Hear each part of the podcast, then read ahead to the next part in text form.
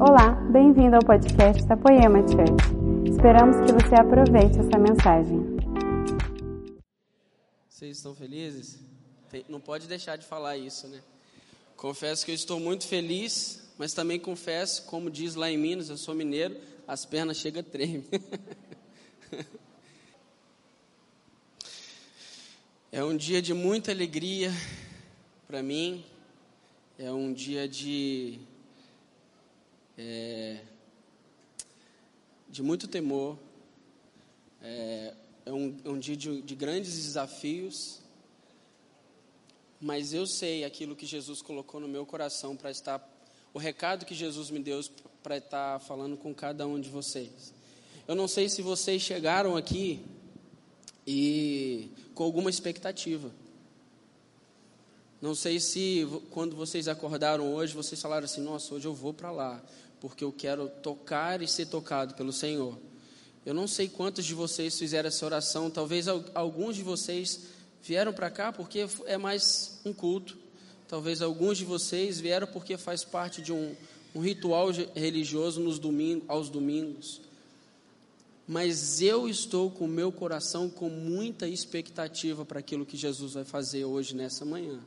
E eu acredito que se você criar essa expectativa hoje, você vai ser tocado e você vai tocar o Senhor nessa manhã. Você crê nisso, meu amigo? E eu gostaria de fazer uma oração por você nessa manhã. E gostaria que você também fizesse uma oração por você. Gostaria que você colocasse a mão no seu coração Gostaria que você fechasse os seus olhos e que você, talvez não, se você não tiver nenhuma expectativa, que você comece agora a pedir ao Senhor que coloque no seu coração uma expectativa de tocar e ser tocado por Ele. Feche seus olhos e comece a orar por você nesse momento. Pai, em nome de Jesus, eu quero agradecer o Senhor por mais um dia. Eu quero agradecer o Senhor pelo fôlego de vida. Eu quero agradecer o Senhor por por tua misericórdia, porque a tua palavra diz que ela se renova em nossas vidas todas as manhãs. E eu quero pedir ao Senhor que derrame sobre nós do espírito de revelação, que tudo que for falado aqui como informação, que um dia foi uma revelação para mim, se transforme em revelação também na vida de cada um dos meus irmãos aqui nessa manhã, porque nós não queremos sair daqui da, da mesma maneira que aqui entramos, mas nós queremos sair daqui transformados e renovados pelo Senhor, nós queremos sair daqui com um toque fresco do Senhor, nós queremos sair daqui tocando o Senhor, nós queremos sair daqui sonhando com as coisas do Senhor, nós queremos sair daqui, papai, com uma mentalidade nova, e nós pedimos ao Senhor que faça o download agora do céu de tudo aquilo que o Senhor tem para nós nessa manhã, em nome de Jesus, amém. Quem crê nisso e acredita, dá um glória a Deus e. A... Amém. Vamos combinar o seguinte? Vocês me ajudam? Porque, como eu já disse, as minhas pernas estão tremendo, porque é a primeira vez que eu estou aqui. Então, se vocês me ajudar, vai ser até mais fácil para mim, combinado? Ixi. Nossa, viu aqui, ó. se for por ele, já estou bem no negócio. Vamos lá, um, dois, três, combinado? Ah, obrigado, agora eu estou até mais tranquilo, as pernas estão tá menos bamba. o que eu gostaria de falar com vocês hoje, gente, é... O tema da minha ministração é caçador de ilusão. É, esse tema ele deu através de uma pergunta, né? ele veio através de uma pergunta. Um dia uma pessoa virou para mim e perguntou: ah, por que, que você não deu certo no futebol? Eu não sei se todos aqui sabem, mas eu sou um ex-atleta profissional. Eu fui ministrar em São José dos Campos e ninguém acreditou, você acredita? Eu não sei se é porque eu estou gordinho, eu não sei se é porque eu sou pequeno, mas ninguém acreditou que eu era um ex-jogador de futebol. Eu tive que ficar o culto todo falando e afirmando que eu realmente eu era um jogador de futebol. Algumas pessoas sabem disso. Se você for perguntar ao Ladentim, ou se você for perguntar ao Jefinho, que toma gol direto meu, eles vão afirmar para você que eu sou. O Marioto também ali conhece um pouco. Mas eu sou um ex-atleta profissional, e essa, palavra, e essa frase, é, caçador de ilusão, veio quando alguém me perguntou por que, que eu não dei certo. A pessoa virou para mim, ah, por que, que você não deu certo? Eu falei, e aquilo, eu comecei a refletir um pouco em cima disso, porque eu tive grandes oportunidades, eu tive com pessoas que eram tinham nome no cenário do futebol, que eram pessoas que tinham influência.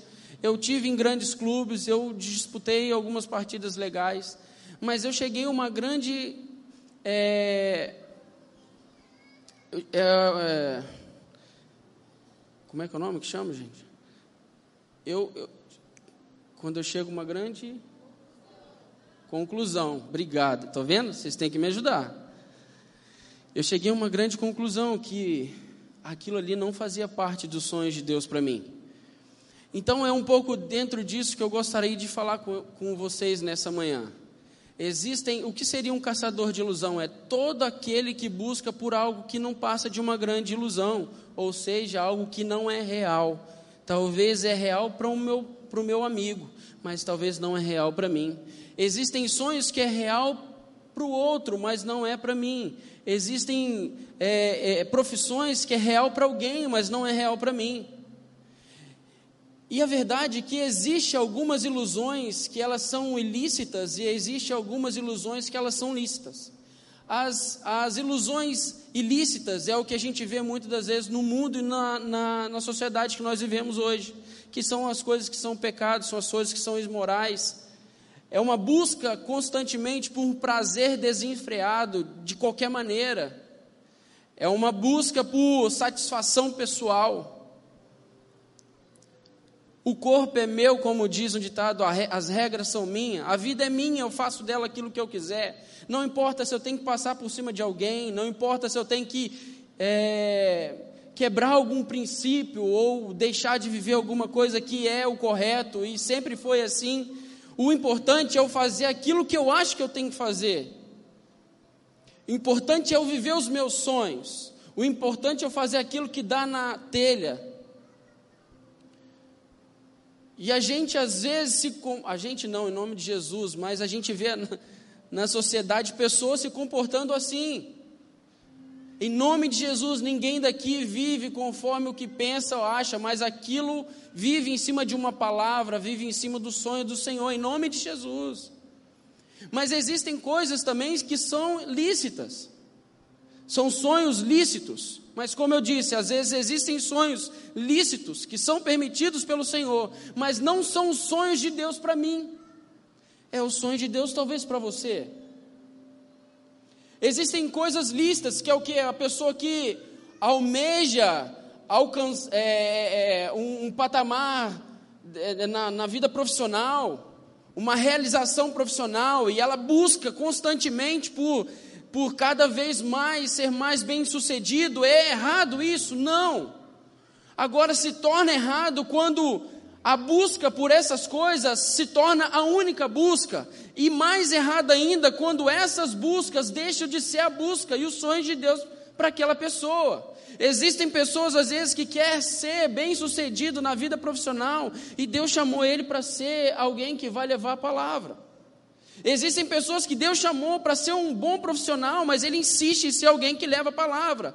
O segredo está em descobrir qual é o segredo, qual é o sonho, quais são os projetos, quais são os desejos de Deus para nós. Quando nós descobrimos isso, a gente passa a não viver de qualquer maneira, mas a gente passa a viver os sonhos e propósitos de Deus. Então, a outra coisa que é lícita é o ter, é ter dinheiro. É errado ter dinheiro, gente? Não. Até porque a gente precisa de dinheiro para viver, não é verdade? Ou alguém aqui consegue viver sem dinheiro? Se alguém consegue, me avisa e me ensina qual é essa mágica que eu vou tentar fazer alguma coisa do tipo também. Mas esses dias eu vi uma ilustração passando a.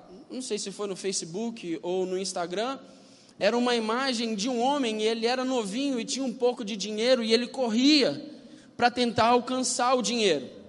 Aí na imagem do meio, tinha mais dinheiro e ele correndo, porém um pouco mais velhinho. E ele correndo, correndo atrás do dinheiro para alcançar o dinheiro. Na última ilustração embaixo, estava ele com todo o dinheiro abraçado na, nos seus peitos, porém existia uma plaquinha falando assim: fim da linha e um precipício embaixo. Pessoas que tiveram durante toda a sua vida buscando por dinheiro. É dinheiro errado? Não. Mas quando eu só busco por dinheiro, eu acabo deixando de viver a verdadeira vida que Deus tem para mim, e eu chego no final da minha vida e falo, eu vendo assim, a única, eu, e eu penso assim, a única coisa que eu tenho é dinheiro. eu abri mão de família, abri mão de sonhos, abri mão de propósito, abri mão de relacionamento, abri mão dos meus filhos, porque a única coisa que eu quero é dinheiro. Então, o que eu gostaria de falar um pouco com vocês nessa manhã é como a gente deve viver uma verdadeira vida, uma vida que vale a pena viver. Amém? Vocês estão entendendo até aqui?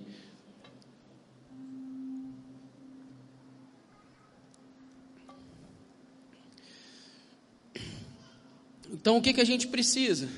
Nós precisamos viver os sonhos de Deus e os propósitos de Deus para nós. E como que a gente faz para viver isso? Primeira coisa, a verdadeira vida só está em Jesus. O encontro com Jesus te faz protagonista de sonhos reais. Através da fé. Um dia eu estava com três pessoas e nós estávamos conversando e um, uma, uma das pessoas resolveu fazer uma pergunta, é, resumir a felicidade, resumir uma vida real em uma só palavra.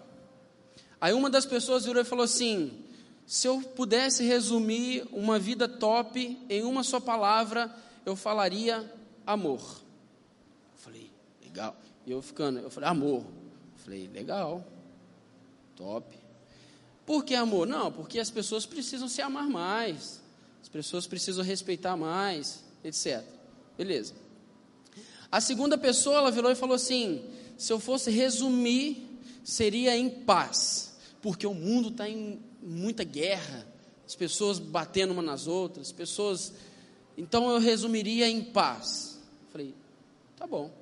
E o, e o terceiro falou assim: não, eu acho que é maturidade. E a hora que chegou até mim, eu falei assim: eu falei, Jesus. Porque a Bíblia fala que ele é o príncipe da paz. A Bíblia fala que ele é, ele é amor. E a Bíblia fala que ele é o modelo de filho a ser seguido. Então, se eu sigo Jesus, automaticamente eu vou me tornar uma pessoa madura. Então, todas essas coisas estão em Jesus. E a Bíblia fala em João, no capítulo 1, no versículo de 1 a 3, diz assim: No princípio era o Verbo, e o Verbo estava com Deus, e o Verbo era Deus. Ele estava no princípio com Deus, todas as coisas foram feitas por intermédio dele, e sem ele nada do que foi feito se fez. Jesus ele era antes da sua manifestação histórica. Nele não há começo, com ele não haverá fim. No começo de toda a criação, o verbo da vida já existia. Ele é antes do começo. Deus não foi criado, Deus ele é o criador. Ele não teve origem, ele é a origem de todas as coisas. A Bíblia vai dizer que ele é o caminho, ele é a verdade, ele é a vida, ele é a porta, ele é o bom pastor, ele é o pão da vida, ele é a rocha, o filho de Deus, ele é o salvador. A Bíblia fala que ele é o rei dos reis, ele é o senhor dos senhores. A Bíblia fala que ele é o Emanuel, o Deus conosco. A Bíblia fala que ele é o pai da eternidade, o príncipe da paz, o Deus forte, conselheiro, o Cordeiro de Deus, o leão da tribo de Judá, a estrela da manhã, o médico dos médicos, o Deus Filho, o Alfa e o Ômega, o princípio e o fim. Esse é Jesus, o único que pode te dar uma vida verdadeira, o único que pode te dar uma vida que dá sentido, que tem sentido. Ele é Jesus. Eu não sei se você chegou aqui, talvez, sem esperança. Eu não sei se você chegou aqui sem saber o que fazer. Eu não sei se você chegou aqui sem saber como como sair daqui, o que, que você ia fazer, mas eu sei uma coisa que eu gostaria de dizer para você nessa manhã: existe alguém que pode te dar uma vida e uma vida verdadeira, e esse homem é Jesus. Ele abriu mão de toda a sua vida, ele abriu mão de toda a sua história para te dar uma verdadeira vida, uma vida que está sentido, uma vida que vale a pena viver. É Jesus somente Ele. Então não existe vida em nada sem Jesus. Ah, eu quero paz. Tem Jesus. Ah, eu quero amor. Ele é o amor. Jesus, Jesus e Jesus. Então, queridos, se não tivermos Jesus, pode ser que é, talvez a gente esteja andando achando que a gente está vivendo uma vida real. mas na verdade a gente está só vivendo uma grande vida de ilusão. Como diz os jovens de hoje, eu também sou jovem, uma vida fake, uma vida falsa. E eu vou chegar talvez no final da minha história e vou olhar para trás igual de ilustração do dinheiro e falar assim, cara, foi só isso que eu consegui. Foi só até aqui que eu vim. Por quê? Porque eu decidi viver não a vida que Deus queria, mas os, aquilo que eu queria viver. Então, a segunda coisa que eu gostaria de falar com vocês é que quando a gente entende que é só Jesus, porque Ele abriu mão da sua vida, a Bíblia vai dizer lá em Mateus, no capítulo 16, no versículo 25, diz assim: Então, disse Jesus a seus discípulos: Se alguém quiser vir após mim, a si mesmo se negue, tome a sua cruz e siga-me. Portanto, vírgula, quem quiser salvar a sua vida, a perderá. Mas quem perder a vida, a sua vida por minha causa, achá-la. Em outras versões, essa, esse final vai dizer assim: quem perder a sua vida por minha causa, encontrará a verdadeira vida. Então, quer viver uma vida verdadeira? Quem quer viver uma vida verdadeira? Você precisa fazer uma escolha e ter uma decisão nessa manhã. Sabe qual decisão? É difícil falar isso. Talvez nem soar legal. Você precisa morrer. Você quer viver uma vida verdadeira? Quem quer viver uma vida verdadeira? Você precisa perder. Quem quer viver uma vida verdadeira? Ixi, está diminuindo, hein? Acho que tá. À medida que eu vou falando que tem que morrer, que tem que perder, a galera tá tipo diminuindo, hein? Mas sabe por quê, queridos? Perder para quê? Nós temos que perder para aquilo que nós achamos. Nós temos que perder para a vida que nós idealizamos. Para viver a vida que Deus sonhou para nós. E foi no ano de 2012, foi a primeira vez que eu experimentei isso na minha própria vida. Como eu disse, eu era um ex-atleta profissional e eu tinha é, em 2011 eu não eu, eu casei com a Joyce em 3 de dezembro de 2011. Tá vendo? Eu lembro dessas coisas, gente. É, e eu não anotei ali. é, só que por que, que eu lembro? Porque foi um grande desafio para mim novamente. Eu jogava num clube e eu fiz os primeiros seis, me seis meses muito, muito bom. E eles me fizeram uma proposta de fazer, de aumentar o meu, é, fazer um novo contrato com um período maior de tempo, uma duração de três anos. E aí no meio do ano eu cheguei para Joyce e falei: "Esse amor, agora dá. Agora dá para a gente casar, porque agora eu consigo ter pelo menos uma estabilidade de três anos para a gente ter algum recurso financeiro e não ficar vivendo só de amor, como dizia minha sogra. e beleza, então a gente decidiu se casar no meio do ano para nos casarmos dia 3 de dezembro de 2011. E em agosto de 2011 eu renovei meu contrato por três anos. E foi legal, eu fui para casa no final de ano. E quando eu retornei, a gente estava fazendo a pré-temporada, começando já os amistosos. É, a gente tinha um costume, a gente fazia um trabalho evangelístico no clube. E a gente tinha um costume de orar sempre antes dos treinamentos começarem. E nesse dia eu dei a mão e a hora que começou a oração, o Espírito Santo ministrou meu coração assim: "O seu tempo aí deu". Eu olhei, falei: "Gente, isso deve ser coisa da minha cabeça, né? Porque eu acabei de renovar o meu contrato. Como é que o Espírito Santo vai falar um negócio desse comigo? Isso é doideira na minha cabeça. E eu vi, seu tempo aí deu. Eu falei, ah, mentira. E aí treinei nesse dia e aí voltei para casa. E eu fiquei durante alguns, algumas semanas essa mesma coisa voltando, se repetindo e falando. E um dia eu cheguei em casa, eu não sei se foi só eu que já fez isso, mas eu fiz algo que talvez a grande maioria que já fez. Pega a Bíblia, faz uma oração, que talvez vocês já vão conhecer qual oração que eu fiz, eu virei e falei assim: Jesus, se o Senhor quer falar comigo mesmo, o Senhor fala.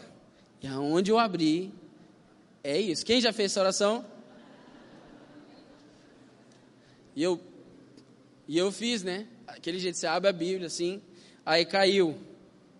Segunda, segunda Coríntios 4, 8, do 8 ao 12. Na verdade, caiu no 11, mas para eu entender, eu li antes. E eu gostaria de ler com vocês. Em tudo, somos atribulados, porém não angustiados, perplexos, porém não desanimados, perseguidos, porém não desamparados, abatidos, porém não destruídos, levando sempre no corpo o morrer de Jesus, para que também a sua vida se manifeste em nosso corpo mortal. Aí foi onde caiu, gente. Assim nós, o apóstolo Paulo dizendo, que vivemos, somos sempre entregues à morte por causa de Jesus, para que também a vida de Jesus se manifeste em nossa carne mortal, de modo que em nós opere a morte, mas em vós opere a vida. Nesse dia, quando eu li esse texto, foi a primeira vez que a Bíblia fez algo diferente. Parecia que as letras parecia que eu estava, eu nunca, eu não tenho problema de, de visão, mas parecia, tinha alguma coisa diferente acontecendo. As letras ficavam assim, ó, e eu ficava assim, e era como se eu entendesse que o estilo de vida que eu deveria viver não era mais o estilo de vida que eu gostaria. Os sonhos que eu tinha de vida não eram mais os sonhos que Deus tinha para mim. Os desejos que eu tinha não eram mais os desejos que eu deveria viver. Naquele exato momento eu entendi que a vida que Deus propõe para mim é muito melhor do que a vida que eu tinha desejado. E foi fácil, querido. Não foi tinha 12 anos que eu já tinha, que eu, que eu tinha, foi quando eu comecei a jogar, sair de casa com 14 anos, e com 12 anos já vivendo assim, Deus me pediu isso.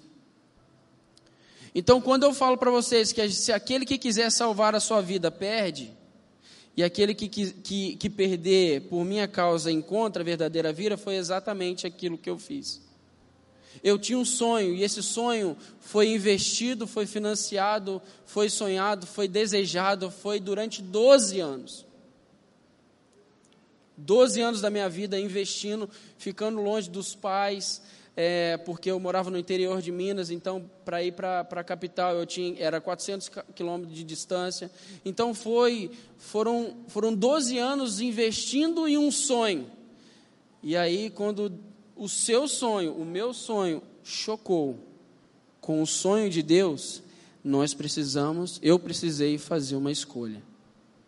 Então, para viver uma vida verdadeira, só faz sentido e só tem como quando você decide perder. E quando você como que você decide perder? Quando os seus sonhos, quando os seus propósitos, quando os seus desejos chocam com os desejos e sonhos de Deus, você tem que fazer uma escolha em viver aquilo que Deus propõe ou viver aquilo que você acha que é certo. Então, quando Jesus fala que você tem que perder e quando você perde você ganha, é isso que ele está falando. Cara, eu tenho uma vida muito mais top para você. Eu tenho de verdade a verdadeira vida para ser vivida. Só que para viver essa verdadeira vida, você precisa, quando essa vida chegar até você, você precisa escolhê-la. Você precisa decidir por ela. E às vezes a decisão vai exigir de nós abrir mão daquilo que a gente sempre sonhou. Mas a verdade é a seguinte: que a vida proposta por Jesus é muito maior e muito mais top do que qualquer sonho, qualquer vida que a gente sempre sonhou para nós. Amém? Vocês estão entendendo? Então vocês querem salvar a vida de vocês? Então perde. É difícil falar isso. Talvez é difícil até aceitar isso, principalmente no, nos dias que a gente vive hoje, onde ninguém quer perder, onde a gente quer viver do jeito que a gente acha que tem que viver, onde a gente quer sonhar os nossos sonhos, onde a gente quer viver a nossa vida de qualquer maneira, ou daquilo que eu acho que dá na telha, né? Mas eu quero dizer uma coisa para vocês. Se vocês decidirem por essa vida, vocês vão ver que a vida de vocês vai passar a ter sentido. E e como que eu descubro isso? Como que eu descubro qual é a vontade de Deus? Como que eu descobri que isso era o que Deus queria? Através do relacionamento com Deus. O relacionamento com Jesus, ele vai trazer quatro coisas. Mas eu queria que vocês entendessem a importância desse relacionamento. Se você para para analisar, o relacionamento com Deus sempre existiu, existia no início, quando Deus criou o homem, colocou no jardim, como eu disse, existia no Antigo Testamento.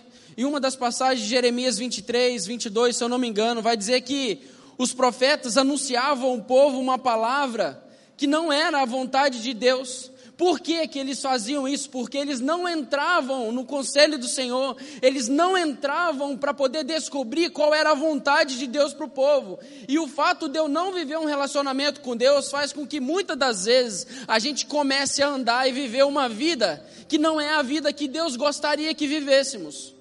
Então, o relacionamento com Deus, e acontece isso no Novo Testamento, e para nossa alegria vai acontecer isso quando a gente se encontrar com o Senhor, porque em Apocalipse vai dizer que Deus enxugará dos nossos olhos as nossas lágrimas.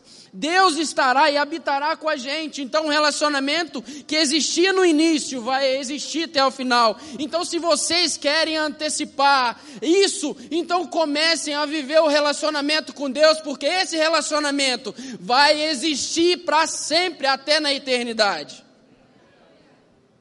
E é esse relacionamento que me faz descobrir qual é a vontade de Deus para mim e para você. Então, como eu disse, eu larguei o futebol e eu comecei a viver, eu comecei a trabalhar na prefeitura, eu comecei a, a, a me envolver é, com a igreja local lá de Barra de São Francisco, comecei a fazer as coisas. E eu tinha o meu relacionamento com Deus. E no relacionamento com Deus, uma das quatro coisas, e a primeira coisa que eu queria falar, são quatro, quatro estações. A primeira estação é uma estação permanente, uma estação que a gente sempre vai ter que estar nela, que é o relacionamento com Deus. Nesse relacionamento, ele vai revelar para você qual é a vontade dele. Ele vai falar para você aquilo que ele quer fazer em você e através de você. Então foi justamente isso que ele falou comigo, eu me relacionando com o Senhor. Um belo dia, no final de ano, eu fui para a casa dos meus pais e Jesus já começava a colocar no meu coração um desejo de vir para cá, para Taubaté. E eu falando, cara, mas eu estou tão bem aqui, está tão tranquilo. E Deus começou a colocar essa vontade no meu coração.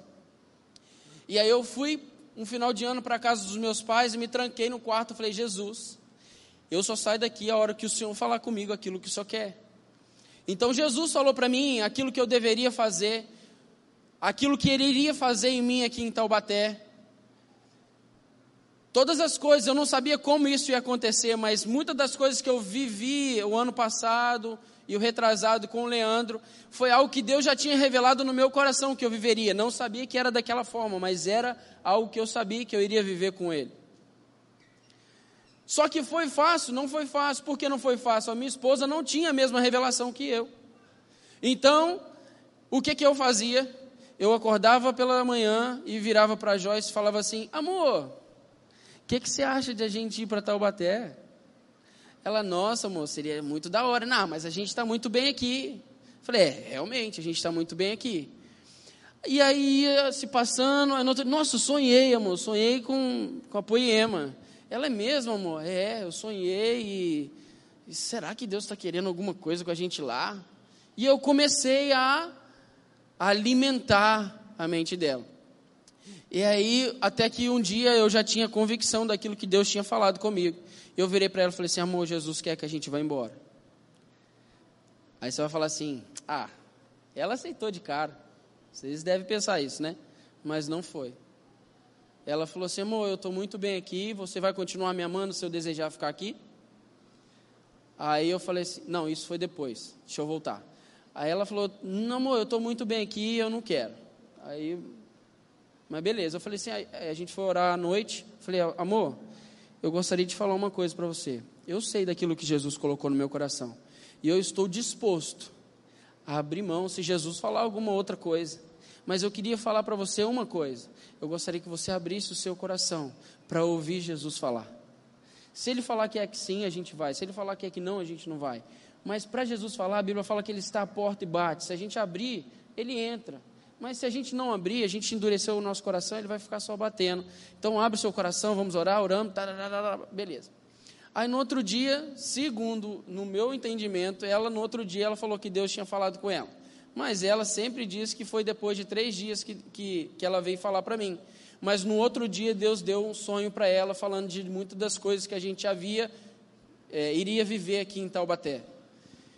Então, foi, não foi fácil, não foi fácil, mas a, a escolha, a revelação, ela sempre vai levar a gente a desfrutar das coisas mais incríveis e extraordinárias que Deus tem para cada um de nós. Então, você quer saber o que Deus tem para você?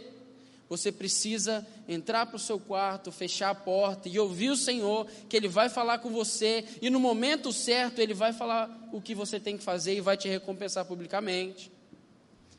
Mas a segunda coisa que esse relacionamento ele te propõe é processo.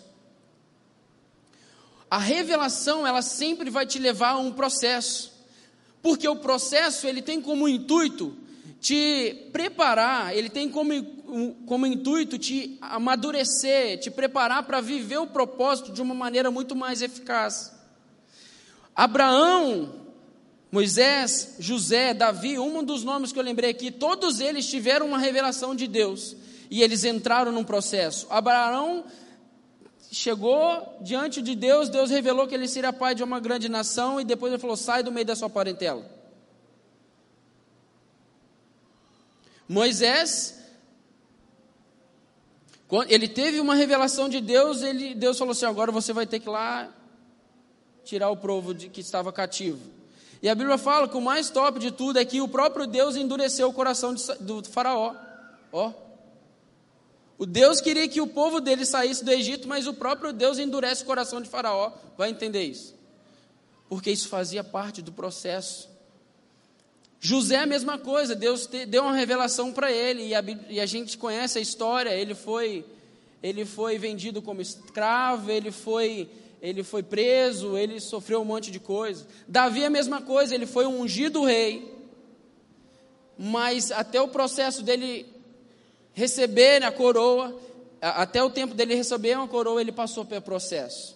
Então todos nós quando nós recebemos uma revelação, a revelação do nosso propósito, dentro do nosso sacerdócio, do nosso relacionamento com Deus, Deus vai nos levar a um processo. O processo tem como intuito nos amadurecer, nos preparar para viver o propósito de uma maneira muito mais eficaz. Então, comigo não foi diferente. Eu cheguei aqui em Taubaté, nós, como eu disse, é, as primeiras dificuldades foi fazer minha esposa entender e participar da mesma, da mesma revelação que Deus tinha me dado.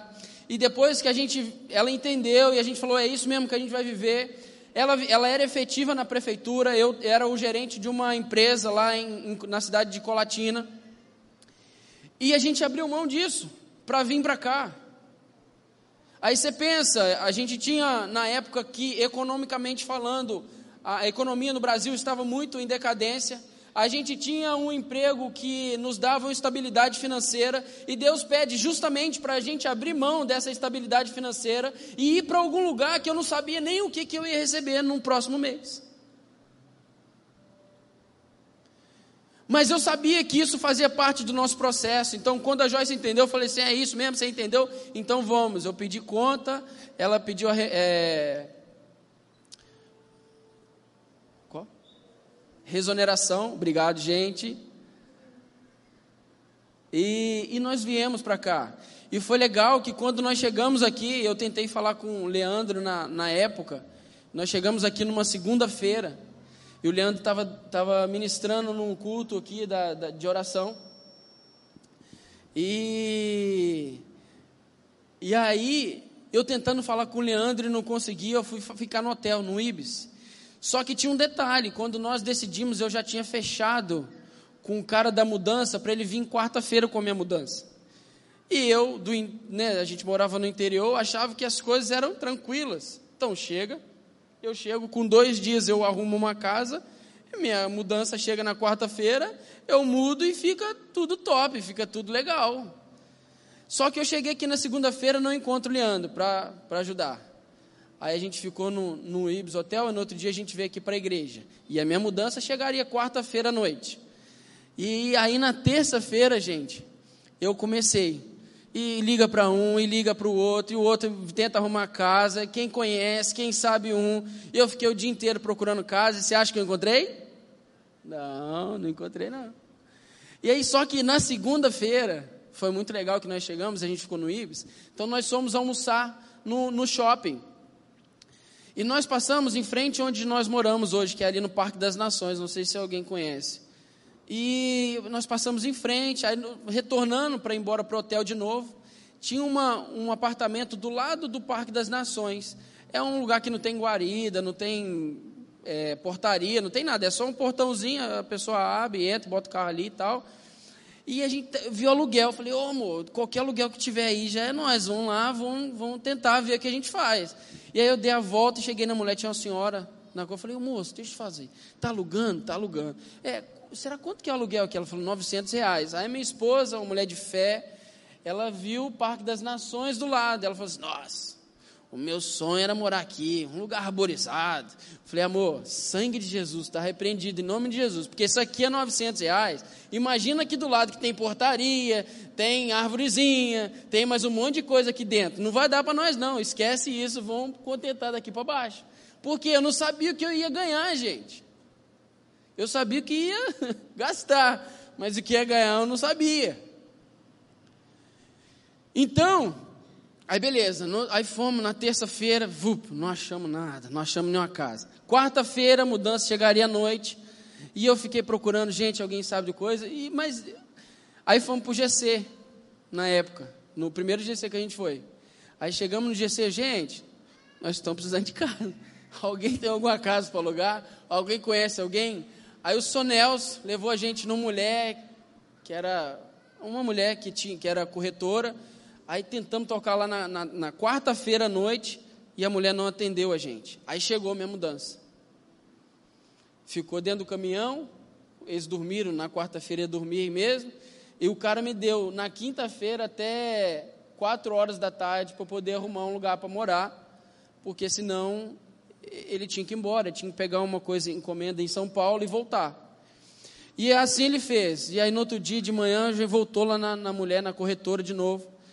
E a hora que cheguei, a mulher, não, tem um apartamento. Eu falei, nossa, graças a Deus, já tem um, né? Isso foi quinta-feira. Aí vimos um ali, a Joyce, ah, não, a Joyce, minha esposa. Coisa de mulher, né? Ah, não gostei desse. Aí eu falei, é, legal. A gente tá podendo escolher, né? Afinal de contas, o cara espera, né? Aí, beleza. Ela foi num prédio ali. Eu não sei o nome do prédio, não. Aí olhamos aqui do. Ali, aqui na rua aqui atrás, que eu não sei. E, e de novo, não gostei. Aí por último, a gente foi em frente ao Carrefour, penúltimo, né? Frente ao Carrefour que eram uns, uns prédiozinhos novos, era dois quartos, eu não sei o nome do, do negócio. Aí chegamos, aí tinha um playgroundzinho, da hora, eu falei, ah, aqui dá para minha filha, né, brincar, que a gente é pai, a gente pensa no filho também, aqui dá para minha filha brincar, olha amor, brinquedo, apartamento legal, não é muito grande não, mas dá para a gente ficar aqui, vai ser legal. Ela, eu queria um negócio assim mais arborizado, eu queria um negócio que, tipo, daria para eu, sabe, cheirar os, as plantas. Eu falei, sangue de Jesus. E aí a, a, a corretora estava com a gente, eu acho que ela achou a gente meio doido, porque só pode, né? Porque a, o cara da mudança estava aqui e a gente tendo, escolhendo um monte de coisa. Ela falou assim: Ó, eu tenho um lugar. O lugar, ele tem piscina, piscina adulta, piscina infantil. O lugar ele tem sauna, o lugar ele tem quadra de tênis, o lugar ele tem coisa, o lugar ele tem não sei o quê, o lugar tem um verdezinho. E eu fui, na minha cabeça, racionalmente falando, eu fui pensando, cada coisa que eu falava eu ia botando cifra, né? 300 reais, 600 reais, 900 reais. A hora que eu, eu ia fazer o cálculo do valor total, eu ia imaginar assim, uns dois mil reais. Ela falou, eu acho que a mulher, ela, que era o que eu tinha proposto do máximo, porque eu, eu acho que ela faz por um mil reais. Eu falei, moça, se tudo isso aí que você falou tiver mesmo mil conto, eu, eu topo. Aí ela falou, beleza, vou levar lá para você, se vocês concordam. Aí chegamos lá, e aonde foi, gente?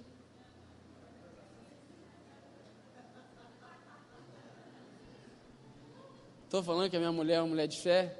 Ela orou tanto que orou por mim, olha só, que beleza. Ela recebeu eu como presente. Ninguém entendeu, né? Mas tá bom. Então, e aí ela levou gente, a gente foi lá e tinha guarda-roupa, nós tínhamos vendido nosso guarda-roupa para poder juntar dinheiro para a gente vir.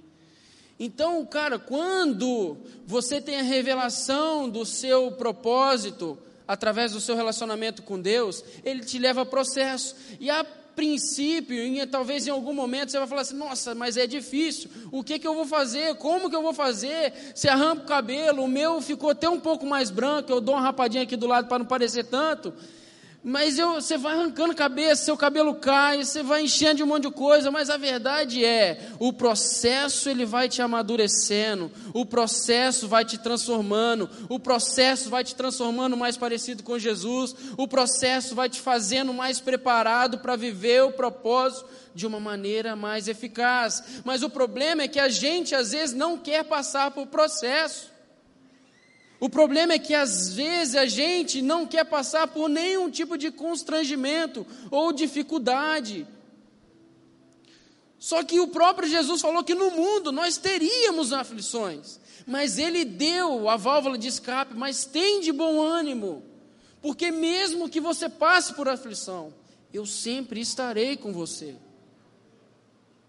Mesmo que você passe por situações difíceis, mesmo que você ande pelo vale da sombra da morte, não tema mal nenhum, porque Ele está com você, Ele te conduz por esses lugares. O que nós precisamos é não abrir mão dos processos, é não desejar, não viver os processos, só querer viver os propósitos, porque é o processo que me prepara para viver o propósito. É o processo que me faz viver o propósito de uma maneira eficaz. Então eu cheguei aqui, eu sabia de muitas coisas que Jesus já tinha me dito que eu ia viver. Eu sabia que estar com Leandro, caminhar com ele, ouvir ele, sentar nas mesas que ele ia, fazia parte daquilo que Jesus iria estabelecer na minha vida.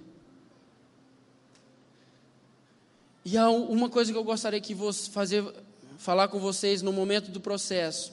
Nós precisamos, quando estivermos passando pelos processos da vida, ser intencionais. Nós precisamos ser intencionais. Jesus falou isso, então eu sou intencional. Então, no, do, no, ano de 2018, foi o ano que eu mais viajei com o Leandro. Foi o ano que eu abri mão de todas as coisas que eu gostava. Abri mão do futebol, como eu já disse, sou ex-atleta profissional. Mas eu jogava aqui na brincadeira mas eu abri mão de viver essas coisas. Porque eu falei assim, Jesus, eu quero que esse ano seja o ano que eu vá viver tudo aquilo que o Senhor tem. Então, para viver isso, eu abro mão de tudo aquilo que o Senhor quiser. E eu vou viver isso. Eu quero ser intencional. Então, viver o propósito, nós precisamos ser intencional. Então, se você precisa, todo o dinheiro que eu tinha era exclusivamente com a intenção de viver o propósito. Todas as pessoas que eu me relacionava eram com a intenção de viver o meu propósito. Tudo que eu fazia era intencional porque eu sabia qual era o meu propósito e eu estava dentro do processo. Então, às vezes eu saía com o Leandro e eu ficava quietinho na mesa, só ouvindo tudo que era liberado, porque aprender fazia parte do propósito que Deus tinha para mim naquela estação do processo. Então nós precisamos, quando Deus estabeleceu um propósito de colocar no processo, seja intencional. Seja intencional. Viva tudo que Deus tem para você naquela estação. Não queira pular etapas. Não queira, ah, Deus mandou eu aprender, eu ficar quietinho, então não, mas eu tenho que falar, eu tenho que, ah, eu tenho que aparecer. Não, se Deus mandou você se esconder, então se esconda. Se Deus mandou você ficar quietinho, fique quieto. Se Deus mandou você falar, fale. Se o que Deus mandou e faz parte do seu propósito, do seu processo, faça e seja intencional. E eu fui isso. Então, as pessoas era era era era intencional. Eu não sei. Espera aí, gente. Deixa eu perguntar aos bastidores. Até que hora que é aqui? Hã? Não, até que hora que eu vou? Mais 10 minutos? Só isso? Gente, é Agora eu queria falar do processo, a respeito de três coisas que podem roubar o propósito de Deus, que você vive dentro do processo. Uma das coisas é necessidade. Eu vou tentar correr aqui, gente. É, uma das coisas é necessidade. A necessidade financeira, a necessidade de ajuda, a necessidade sentimental. No meu caso, foi uma necessidade financeira. Eu não sabia como que eu ia pagar as coisas. Agora tem pessoas que perdem o propósito por causa de uma necessidade sentimental. Já viu aquela pessoa que Deus falou, cara, é seu momento de se preparar, é seu momento de crescer, é seu momento de ser lapidado agora. Então calma, não arruma ninguém, fica de boa, fica. A pessoa não, o primeiro que chega ela já vai. Então a necessidade sentimental faz muitas das vezes a pessoa perder o propósito que Deus tinha para ela. A necessidade financeira da mesma forma. A outra coisa é os vínculos eu tive uma grande dificuldade porque eu e a minha esposa eram sozinhos aqui. Então, por ser sozinho aqui, a gente tinha uma criança. Então, cuidar de criança sozinho, ainda ter que trabalhar, ainda ter que fazer um monte de coisa, era difícil. Então, o vínculo de, às vezes, precisar de alguém, da, da, da família, de estar distante, isso muitas das vezes pensa, a gente fala assim: nossa, se a gente estivesse lá. Ah, mas se eles estivessem aqui. Ah, mas se não sei o quê. Cara, os vínculos muitas das vezes podem roubar você de viver o propósito. Porque muitas das vezes você deixa de viver o hoje, deixa de passar os processos, porque tudo isso fazia parte do processo, por causa de uma necessidade de ter alguém mais próximo de você. E a terceira coisa que pode roubar o seu propósito dentro do seu processo é os desejos do coração. Se você parar para analisar em 2 Timóteo, no capítulo 4, no versículo 10, diz: Porque Demas, tendo amado o presente século, me abandonou e se foi para Tessalônica. Demas, por amar os prazeres do mundo, abandonou o seu propósito. A gente vai ver com Sansão fazendo a mesma coisa. Está amarrado, em nome de Jesus. Mas a verdade é, às vezes, a gente precisa entender que algumas coisas podem roubar a, a, gente de viver o propósito que Deus tem para nós. E uma dessas coisas é a necessidade, o vínculo e o desejo do coração. Então, talvez você está vivendo um processo hoje que Deus colocou por causa de um propósito. Então, seja fiel ao seu propósito, seja fiel ao seu processo. Não deixe que nada, nem ninguém, interrompam aquilo que Deus falou para você. Amém? E a, ter, a, quinta coisa que eu gostaria de falar, quando você já viveu e você chegou e está vivendo o seu propósito, você passou pelo processo, você tá, começou a viver o seu propósito, uma coisa vai cumprir, se cumprir em você. João 15, porque que é a poda. Alcançar a estatura de Cristo, muitas das vezes nós precisamos ser podados para que a gente venha crescer ainda mais. Em João 15 diz que Deus, ele é o agricultor, Jesus a videira, nós somos amos. E a poda, acho que o Leandro já disse isso, é o bônus de Deus para o nosso crescimento. Então, muitas das vezes, igual eu, quando eu comecei a acostumar que eu já estava de boa, só ser alguém que ajudava o Leandro, só recebia, Jesus começou a me mudar. Falou assim: não, mano, agora é a hora de você começar a sair, é a hora de você começar a falar tudo isso que eu estou falando no seu coração. Então, a poda, vai ter momento que você vai estar falando e Jesus fala: Não, cara, agora é o momento de você parar, agora é o momento de você ir para o seu quartinho, agora é o momento de você ficar de boa, porque eu quero falar sozinho com você, eu quero te encher para que depois você derrame na vida das pessoas. Então nós seremos podados constantemente. Para quê? Para que a gente venha dar mais frutos ainda, para que o reino possa ser cada vez mais desenvolvido através da nossa vida de uma maneira muito mais eficaz, muito mais precisa, em nome de Jesus. Amém? E, para concluir, eu queria dizer uma coisa que aconteceu comigo. Antes de eu vir para cá, como eu disse, eu trabalhava. E eu, no, hora do, numa hora de almoço, eu liguei para a Joyce e falei assim: amor, o que está fazendo? Ah, estou cuidando das crianças, estou fazendo almoço, estou fazendo isso, fazendo aquilo outro. Falei assim: faz o seguinte, deixa a, a, os meus filhos, a Esté, na época, era só ela, com a Cristina e o Caio, que era os, o meu irmão, e vamos dar uma volta na hora do almoço.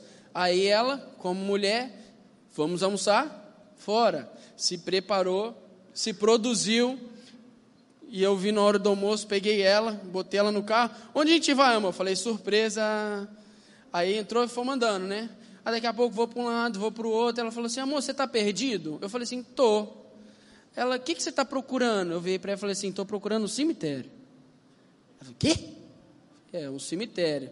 Ela, mas por quê? Eu falei, relaxa, que você vai descobrir já já. E daí a gente chegou no cemitério, ela, e aí, amor? Ah, não, aí a gente parou, duas senhoras assim, eu virei para a senhora, ô moça, você poderia me informar onde é o cemitério? Ela falou assim, aqui tem dois, qual que você quer ir? Eu falei, ah, qualquer um que a senhora falar, eu estou indo. Eu, depois a Joyce falou, você é doido. Será que essa mulher não pensou que a gente talvez ia me matar, ia fazer alguma coisa? Como é que você vai procurar qualquer cemitério? Geralmente a pessoa que procura o cemitério é porque alguém já está fazendo alguma coisa lá e você está indo junto, né? Aí eu falei, amor, não importa. Aí chegamos, ela chegamos no cemitério, eu falei assim, amor, agora ora aí, porque Deus vai falar com você e depois eu vou falar aquilo que Ele ministrou no meu coração. E aí eu saí e ela ficou orando e depois voltando. Falei, o que, que Deus falou? Aí ela, de frente de uma, de uma lápide de uma jovem, ela virou e falou assim, é porque a gente às vezes tem que aproveitar a vida, porque a gente né, vê essa jovem aqui, é, podia viver muitas coisas e foi embora cedo e tal, tal. Eu falei, é, pois é, senta aí. É bem dentro disso que eu falou. Numa lápide tem sempre três coisas. Uma lápide tem uma, uma estrelinha. Numa lápide tem, às vezes, uma, uma setinha, um, um tracinho ou nada. E no final tem uma cruzinha. Não sei se vocês já foram, mas é o que tem numa lápide.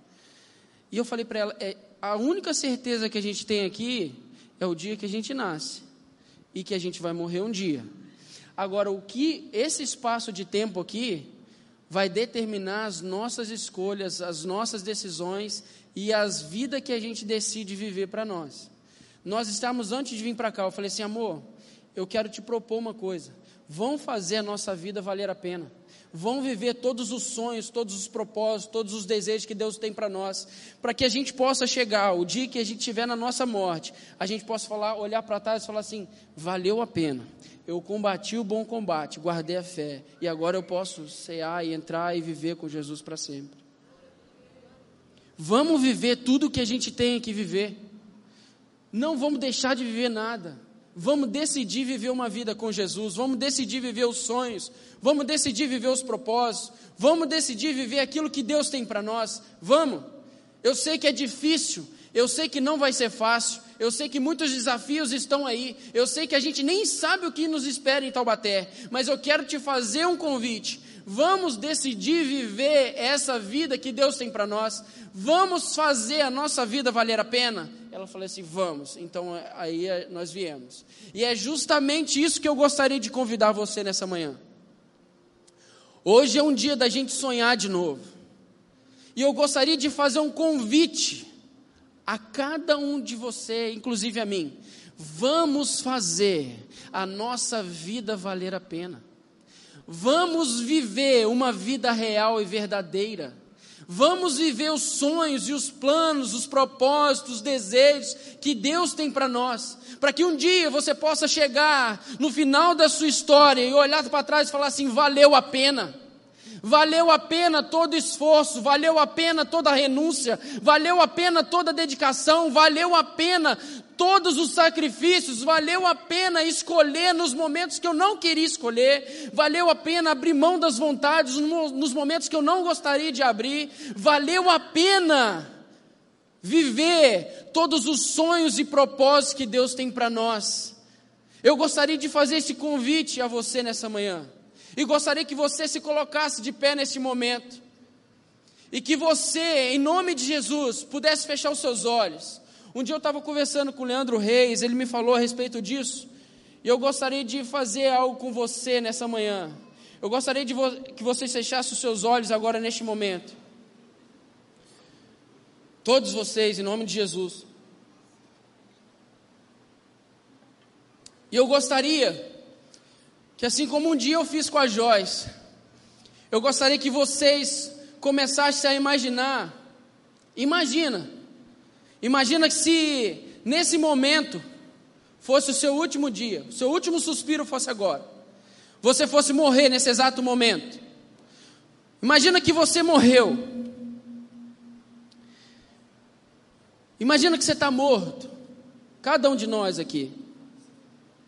Imagina que já se passou alguns dias, já se passou talvez cinco, sete dias. Será quantas pessoas você marcou? Quantas pessoas vão lembrar de você? Quantas pessoas vão se importar com você ao ponto de, de falar assim: nossa, fulano de tal deixou saudade, eu estou morrendo de saudade, eu estou com muita coisa. Imagina, imagina que agora Passou um mês. Quantas pessoas começam a lembrar de você depois de um mês que você partiu?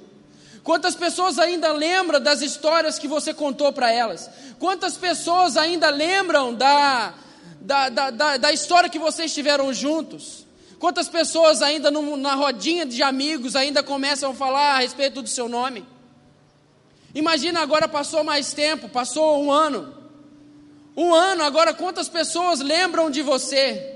Quantas pessoas você marcou a tal ponto que elas nunca vão conseguir esquecer de você e durante um ano elas continuam a lembrar de você, a saudade continua. Embora vocês estejam com o Senhor, vocês foram para Jesus, estão vivendo com o Senhor, mas a sua presença, vocês marcaram ela de tal forma que vocês ainda continuam lembrando Imagina, passou 10 anos agora. Quantas pessoas lembram de você? Será que você passou despercebido? Será que as pessoas já se esqueceram de você? Será que elas já não lembram de você mais? Ou será que elas continuam te lembrando? Passou, sei lá, muitos anos 10, 20 anos. Será que ainda as pessoas conseguem compartilhar a respeito do seu nome? Ou você se tornou desconhecido, ninguém lembra mais? A verdade é que nós contamos histórias da Bíblia de homens que marcaram a sua geração, homens que abriram mão da sua própria história, da sua própria vida. E esses nomes de essas pessoas se tornaram marcantes, a tal ponto que nós com, compartilhamos as histórias deles. Jesus, o nome que está acima de todo nome, um dia ele abriu mão da sua, da sua própria história, ele abriu mão de ser igual a Deus, veio se fez homem e o nome dele está acima de todos os nomes. Gostaria que vocês abrissem os olhos agora. E eu queria te falar uma boa notícia. A boa notícia é que você ainda não morreu. A boa notícia é que você ainda está vivo. E a boa notícia é que você ainda tem a oportunidade de marcar as pessoas que estão ao seu redor. Você ainda tem a oportunidade de marcar essa geração. Como você faz isso, Renan? Vivendo os sonhos e os propósitos que Deus tem para você. Você pode sair daqui hoje e marcar sua família. Você pode sair daqui hoje e marcar o seu trabalho. Você pode sair daqui hoje e marcar sua faculdade. Você pode sair daqui hoje e marcar os seus filhos. Você pode sair daqui hoje e marcar os seus pais. Você pode sair daqui hoje como alguém que vive a verdadeira vida, como alguém que vive os sonhos e os propósitos que Deus tem. Você pode sair daqui hoje e se tornar um referencial para as pessoas. Você pode sair daqui hoje e marcar uma geração. Você pode sair daqui hoje e ser lembrado pelas pessoas. Você pode sair daqui hoje e deixar um legado para as próximas gerações. Vamos lá, meus amigos. Vamos lá. Existe uma verdadeira vida, existe uma nova história, existem novos sonhos. E eu quero, em nome de Jesus, que cada um de nós nessa manhã viva intencionalmente todos os sonhos e todos os propósitos que Deus tem para nós. Essa foi uma mensagem da Poema Church. Para você ficar por dentro de tudo que está rolando, siga nossos perfis nas redes sociais.